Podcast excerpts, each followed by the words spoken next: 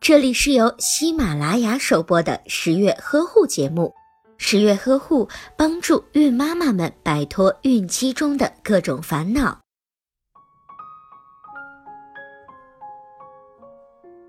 怀胎十月就为了一朝分娩，待产包那是必须要提前准备的。结果一激动买多了，那么一大堆东西怎么打包呀？要是全部都带上，估计得请一个足球队来帮忙。所以待产包一定要精简，该带的东西可别落下，不该带的千万别带。那么入院的时候，待产包里都应该装些什么呢？首先，必备物品一定要带。孕期检查的资料，方便医生快速的了解宝妈的情况。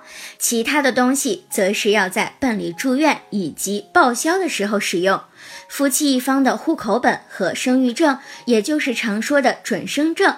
接下来就是生产前后常用的东西，有些东西医院会统一的提供，比如襁褓婴儿沐浴液、收腹带等。但是每个医院也不一样，最好也可以事先询问一下，问问医生和护士，或者是生过宝宝的妈妈都可以。具体需要的东西和大概的用量如下：需要五条宽松舒适的内裤，二十片大号的夜用卫生巾。五卷卫生纸、巧克力、脉动、红牛，两双好穿脱的拖鞋，一个吸管杯，一把勺子，一套洗漱用品，四条中小号的毛巾，两个盆子。以上呀是待产包里必备的物品，还有一些东西可以根据具体的情况准备。家里人多，病房的空间大，有条件的都可以备上，方便使用。另外，宝宝的东西也不能少。例如婴儿湿巾、护臀霜、纸尿裤、衣服、小毯子、包被等，奶瓶、奶嘴、奶粉都可以准备上。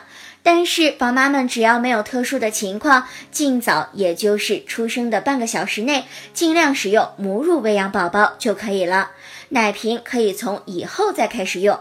待产包其实从孕二十八周之后就可以开始准备，一点点的买，整齐的放在包包里。这样也会让妈妈很有成就感，让准爸爸也知道这些清单。万一着急入院的时候，准爸爸也可以帮忙。以上呀就是常规的待产包，喜欢简约待产的妈妈们可以看到这里就回家睡觉。接下来，十月君要给大家讲一讲高逼格的待产包。当然，季节不同，待产包也有所不同。炎热的季节，准备一点开胃的小零食，比如酸黄瓜、山楂、酸奶等都非常不错。再加上一点防蚊虫的利器，例如花露水、爽身粉，就会更加舒爽。分娩的时候出汗比较多，宝妈妈如果爱出汗，就需要及时的清洁皮肤。再铺一点点粉，在擦澡水里面滴几滴花露水，就会感觉到非常的清爽。在孕期、产后都是可以擦澡的，补水的护肤品也可以使用。经研究证实，生产时补充适当的盐水，比单纯的补充糖水更有利于顺产。还有用电动的吸奶器会少出很多汗。眼罩能够帮助随时补觉，漱口水不便下床的时候可以使用。哺乳专用的抱枕可以方便哺乳。高清相机或者是录像机可以留下最珍贵的记忆。另外，如果你对生孩子那几天在医院里忙手忙脚，有些发怵，那么及早准备那些产妇专用的防恶露的裤型卫生巾也是非常有必要的。在分娩后的三至四天里，恶露和湿菌都有可能来找你。为了不弄脏衣物和床单，一个大大的护理垫也能起到很多的作用。